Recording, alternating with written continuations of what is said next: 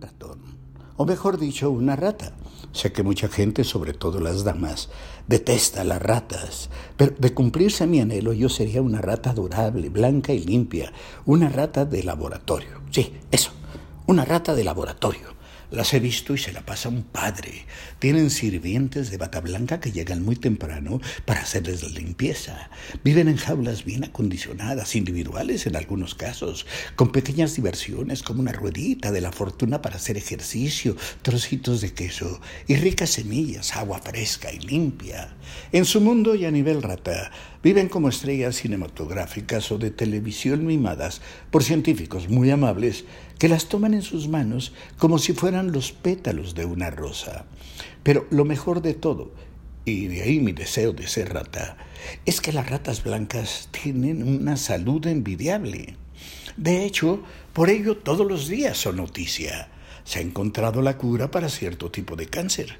Descubren cómo combatir el alcoholismo. Buscarán modificar el gen del raquitismo.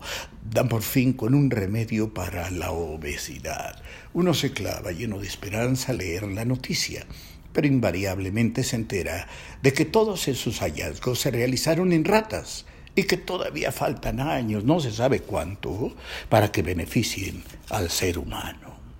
Con los hallazgos logrados en ratas pasa lo mismo que eh, eh, en lo que ocurre con los genes. Cada día nos enteramos de que ha sido identificado un gen distinto, el de la gordura, el del envejecimiento, el del empacho, pero no hay utilidad práctica alguna en haberlos identificado. Por cierto, uno de los genes identificados más recientemente es el de la sangre pesada, es decir, el gen que hace antipáticas a las personas. Usted seguramente conoce a algún pesado, una de esas personas que dinamitan cualquier reunión. Son como el perejil de las ensaladas o la tortilla de arriba que nadie se la traga.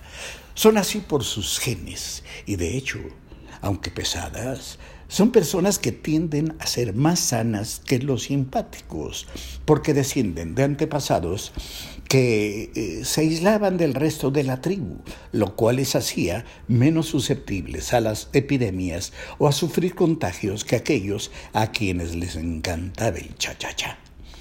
La genética transmitió de generación en generación esas características y hoy los descendientes quizás siguen siendo más sanos, pero la verdad son insoportables.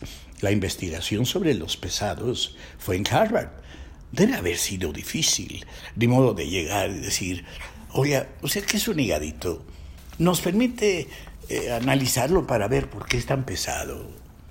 En fin, me gustaría ser rata de laboratorio, o mejor, rata mexicana, de esas con una cola cuyo tamaño marca el tamaño del perdón, del arreglo o del trato. Aunque la verdad, la sociedad las acoge, las mima, las luce y, presume con ellas. Pero por dentro, así dentro de uno mismo, pues debe de dar pena, ¿no? ¿Saben qué? Mejor ni rata de laboratorio, ni ratota, ni ratón mexicano. Como estoy, estoy bien. Así voy que chuto.